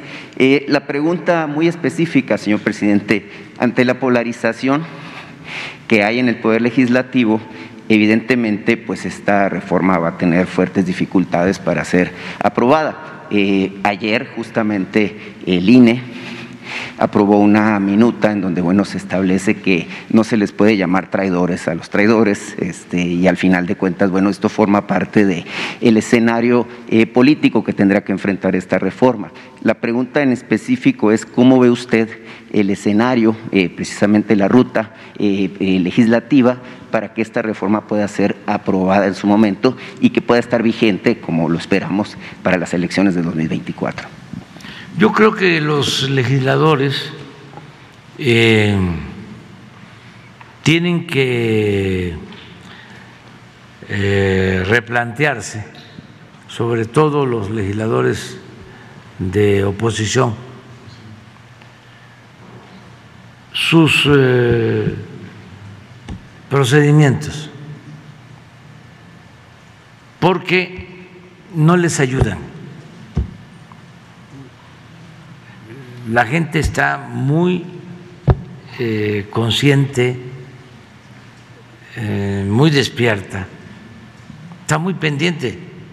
Eh, yo creo que los legisladores de oposición deberían de hacer un análisis sobre cuánta gente vio la transmisión del debate para la votación de la reforma constitucional en materia eléctrica. Sus eh, asesores, consejeros, expertos, deberían de estar analizando el fenómeno, porque nunca se había visto que tanta gente estuviese pegada a la televisión, las tablas de internet o de las redes sociales para saber qué estaba pasando, los discursos, darle seguimiento. Pues estamos en una etapa nueva. Entonces, si ellos siguen eh, pensando que eso es la oposición, rechazar todo,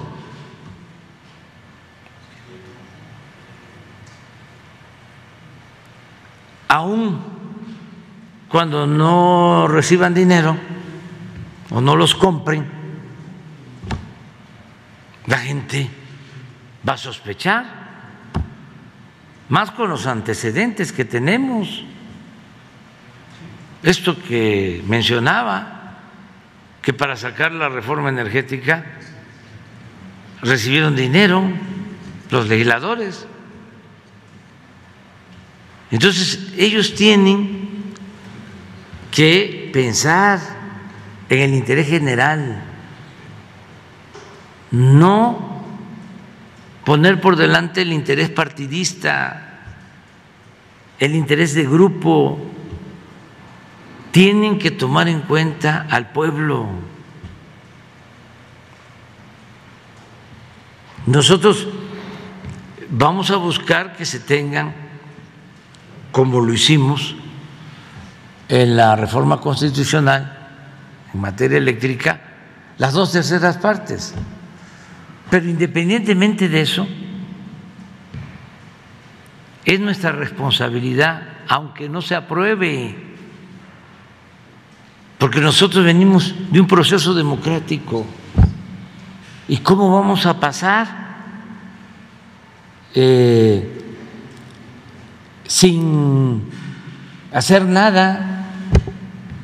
Además se me vienen a la cabeza los muertos, cuántos asesinados en la lucha por la democracia, cuántos asesinados por los fraudes electorales.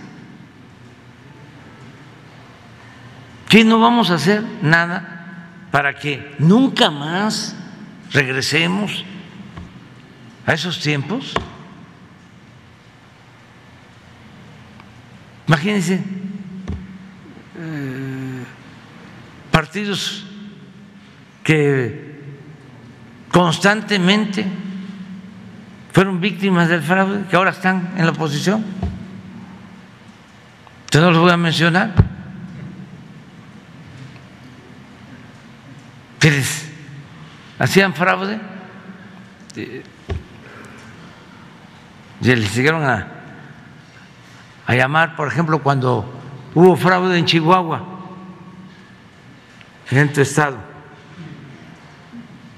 Le llegaron a llamar fraude patriótico.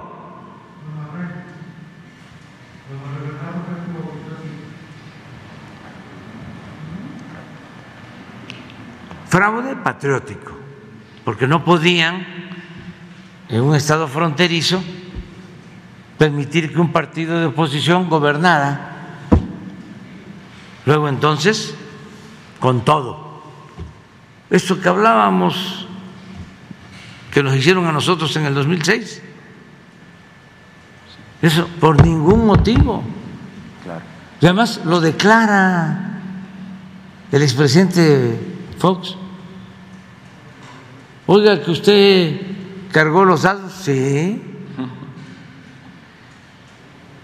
como si fuese una eh, gracia.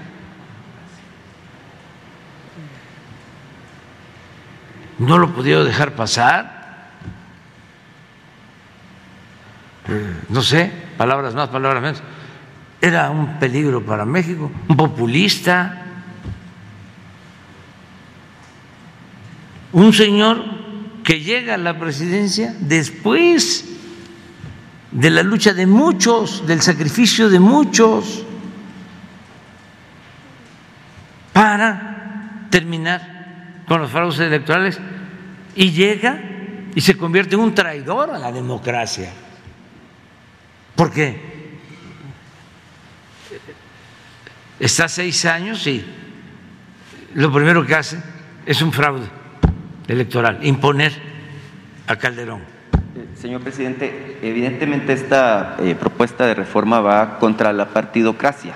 Este, la reducción naturalmente de las posiciones eh, plurinominales, eh, la disminución de los recursos para los partidos políticos, en particular también la desarticulación de lo que hoy conocemos como el Instituto Nacional Electoral y los institutos locales. Lamentablemente, en esta lógica, los legisladores de la oposición, los 224, eh, si mal no me salen las cuentas, actúan por consigna de las dirigencias de sus partidos. Es en ese sentido donde yo le expreso eh, pues la preocupación eh, inicial que aparece ante esta, que insisto, muy completa y muy congruente propuesta de reforma, nada más que, bueno, ahí está el obstáculo este en particular. Pues no va a haber, yo considero muchos obstáculos, ahora lo van a pensar más, porque según mi información, este, la gente no quedó contenta con ellos, con lo que hicieron eh, al no eh, aprobar la reforma constitucional en materia eléctrica. Y si nos atenemos, repito, reitero, a lo que decía el general Cárdenas y a lo que decía Adolfo López Mateos, fue un acto de traición a la patria. Y la gente no quiere eso. no se elige a los diputados para proteger a empresas extranjeras. Se elige a los diputados para proteger y defender al pueblo de México.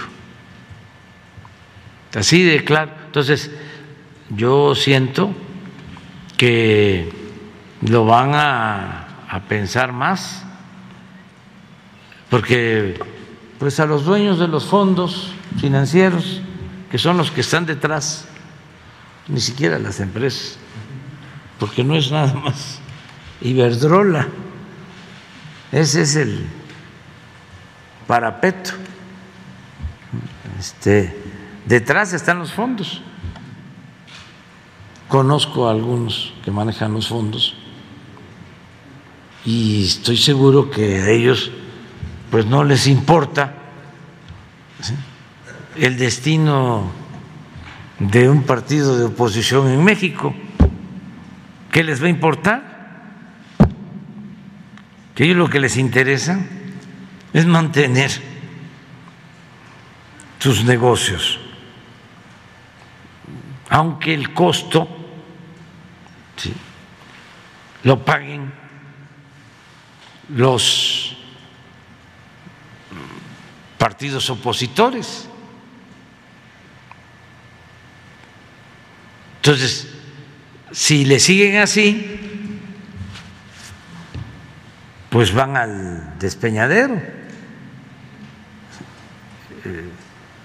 Por ejemplo, que no podían apoyar para que el litio quedara bajo el dominio de nuestra nación?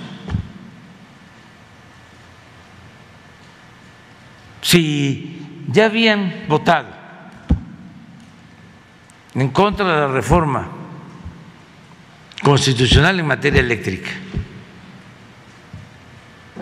bueno, ya, pero todavía se envía la ley minera y votan en contra de que el litio quede bajo dominio de la nación, ¿cómo se le puede llamar a eso? Afortunadamente, ya el litio se nacionalizó para información de todo el pueblo, que es un mineral estratégico que no es solo en beneficio de nuestra generación, sino es para los que vienen detrás de nosotros, nuestros hijos, nuestros nietos, para que con ese recurso, como lo fue el petróleo en su momento, que no nos ayudó la expropiación petrolera? ¿Cuántos años, décadas, se financió el presupuesto de México con los ingresos del petróleo. ¿O ya se olvidó? Hasta hace poco, hasta el 40% del presupuesto nacional se integraba con ingresos petroleros. Imagínense qué visión la del general Lázaro Cárdenas. Entonces, nosotros tenemos pues que cuidar los bienes de la nación, pero no solo nosotros, y no estar pensando, como alguien decía, en la próxima elección, sino en la próxima generación. Entonces, yo sí espero, y lo digo de manera respetuosa, que se serenen, pues ¿Cómo le van a hacer caso a Claudio X González? Son cosas distintas. Claudio X González es un auténtico representante del poder económico. ¿Qué tiene que ver con los partidos políticos? No se puede mezclar, no se puede alimentar, nutrir el poder económico y el poder político. Acuérdense lo que me aconsejó aquel migrante en San Quintín, que me dijo, licenciado, así como el presidente Juárez separó el poder del clero, del poder civil, porque a Dios lo que es de Dios y al César lo que es del César. Ahora lo que se necesita, me dijo, la reforma que ahora se requiere es separar al poder económico del poder político y que el gobierno represente a todos, a ricos y a pobres, que no haya esa mezcla, ese contubernio entre el poder económico y poder político y que el gobierno esté al servicio de una minoría y que se le dé la espalda al pueblo y que el pueblo no esté representado en el gobierno ni sea tomado en cuenta por el gobierno. Entonces, claro que Claudio, pues, eh, ¿en qué está pensando? En Iberdrola, en las empresas eléctricas particulares, no está pensando en lo que eh, en su momento pensaba Adolfo López Mateos del PRI o Manuel Gómez Morín del PAN. No, No, no, no, no. Esa mezcolanza es la que les ha afectado mucho. Ojalá y se eh, sacudan. Ya hasta les estoy ayudando en la asesoría, pero bueno, este, no todas las consultas causan honorarios. Señor presidente, ya me eh, voy, eh, en, un segundo tema, eh, rápidamente, señor presidente, le agradecemos mucho en Sonora su rápida intervención para atender la emergencia por el incendio en la Sierra de Álamos. De hecho, le quiero comentar que ya se extinguió el incendio y que, bueno, pues las cosas poco a poco vuelven a la normalidad. Lamentablemente, eh, bueno, pues fueron afectadas 3.740 hectáreas este, de sierra, de bosque, este, eh, y la verdad es que, bueno, usted, usted conoce Sonora, es poco lo que tenemos en ese entorno. Eh, justamente ayer en Hermosillo se dio a conocer el arranque del programa Sembrando Vida para ocho municipios, entre ellos está el municipio de Yécora, donde usted estuvo, entre otros. no está el municipio de Álamos. En ese sentido, eh, se piensa en la comunidad de Álamos, este, y, me pidieron que le, le, hiciera saber esto, que sería muy apropiado eh, que en este momento tan sensible para ese municipio del sur de Sonora, un municipio serrano, eh, bueno, al final de cuentas se pudiera tener la oportunidad de incorporarlo al programa Sembrando Vida para lograr una rápida recuperación. En ese sentido también es fundamental la intervención de su gobierno, señor presidente, a través de la CONAFOR, para lograr también pues un programa de reforestación, valga pues en las zonas de bosque. Eh, la petición de la comunidad de Álamos es eh, su auxilio, señor presidente. La verdad es que fue un incendio muy trágico, hacía muchos años que no se presentaba una situación así, cerca de dos mil hectáreas son de reservas naturales, entonces se le pide, se le pide su ayuda para restablecer lo más pronto posible a Álamos. Y por cierto, aprovecho para decirle eh, que va a ser usted muy bienvenido en su próxima gira a Sonora, en donde tengo entendido está incluido precisamente el municipio de Álamos, en Navojoa, Zaguaripa, que todas son comunidades eh, pues este, eh, rurales en su mayoría, pero también de la serranía. Entonces eh, va, a ser muy bienvenido a Sonora. Sí, vamos a ir a Álamo para todos los que nos están viendo, escuchando. Álamo fue capital de Sonora, es un, un, pueblo bellísimo este, de Sonora.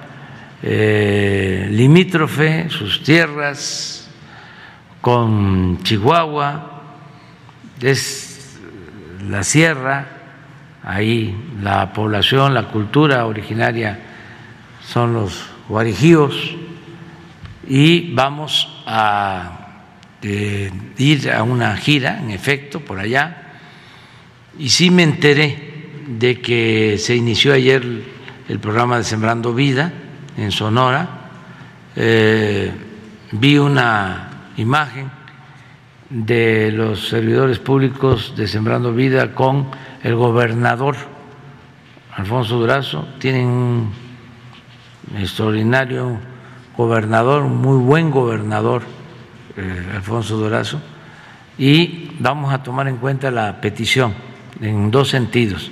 Lo de eh, la reforestación y lo de Sembrando Vida, que puede eh, ser lo mismo, porque Sembrando Vida es un programa de reforestación, desde luego. Tiene como propósito atender cultivos primero de ciclo básico para que permitan la autosuficiencia, sembrar maíz, frijol, lo básico, pero también este, intercalar ya árboles maderables de acuerdo a la región, que allá deben de ser pinos y este, esa variedad de maderas, pero vamos a tomar en cuenta lo que estás planteando. Este, aquí le vamos a decir a Jesús, nada más para que se hable con los eh, compañeros de eh, eh, la Secretaría de Bienestar, sí, para, para este, a ver si se incluye Álamo y ahora que estemos por allá ya podamos este, informar. Muy bien. ¿Qué les parece, qué les parece si este, hacemos un receso y a las 10 nos vemos? porque ya, ya están llegando nuestros legisladores. ¿Mande? No, no. No, yo este, no sé, porque eso ya corresponde a los legisladores. No, ya, ya, ya, ya, porque que lleve tiempo el análisis la reflexión, el debate,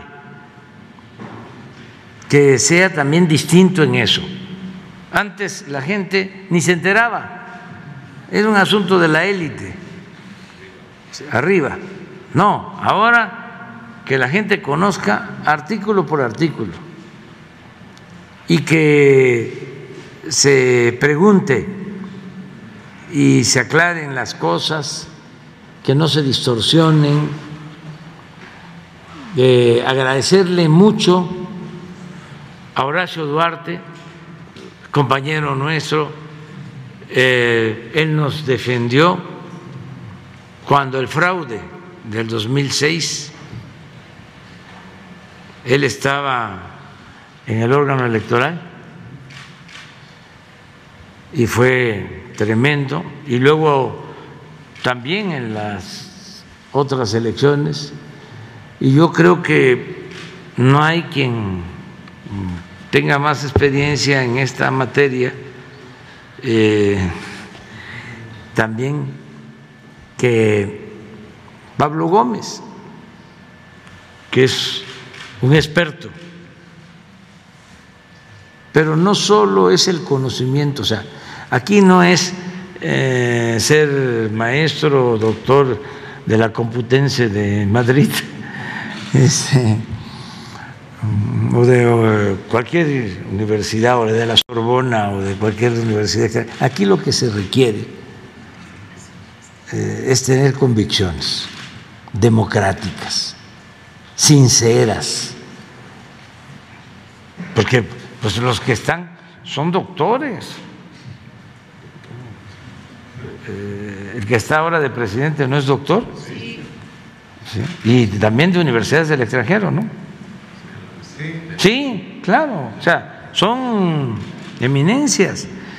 Pero eh, es un poco lo que hablábamos ayer, el academicismo, el acumular títulos no es garantía de que se tengan verdaderas convicciones democráticas, sentimientos de amor al pueblo.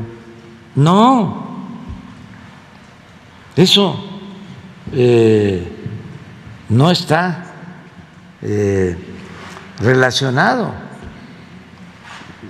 Pues que puede ser una eminencia, un científico, bueno, pues, capaz de crear una bomba atómica bueno, pues no deja de ser eh, un hombre sumamente inteligente, pero lo que se eh, está haciendo, lo que produce, va a generar la destrucción de seres humanos. Son cosas distintas. Entonces, aquí lo que se busca es que el conocimiento esté al servicio del pueblo, de los demás. Eh, y la experiencia que se tiene en esto es de que se quiere gente honrada, gente honesta, incorruptible,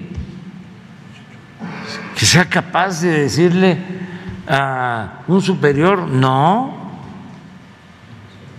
que sea capaz de decirle a un familiar no, a un amigo íntimo, cercano, de toda la vida, no, porque la patria es primero. Lo que le dijo Vicente Guerrero a su padre cuando le llevaba el mensaje del virrey de que rindiera y que le iba a ir bien, que lo iban a compensar y que entendiera que su familia estaba en la pobreza.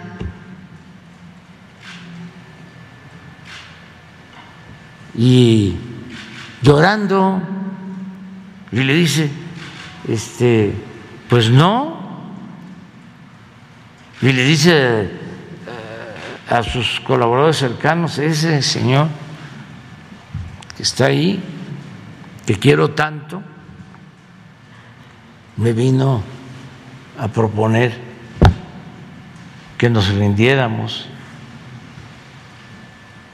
y me duele mucho lo que le dije, que la patria es primero.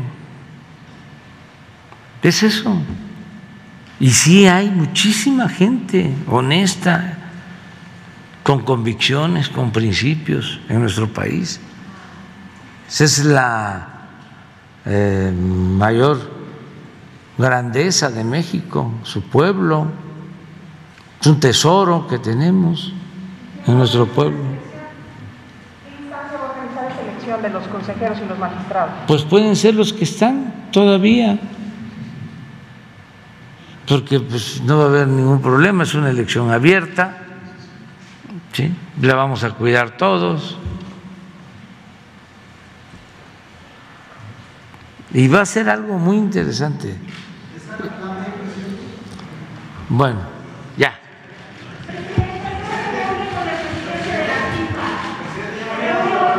Creo, sí. Creo que como a las once, once y media. Ah, no, creo que después de eso. Sí.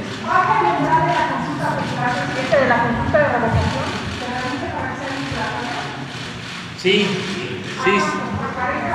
33%.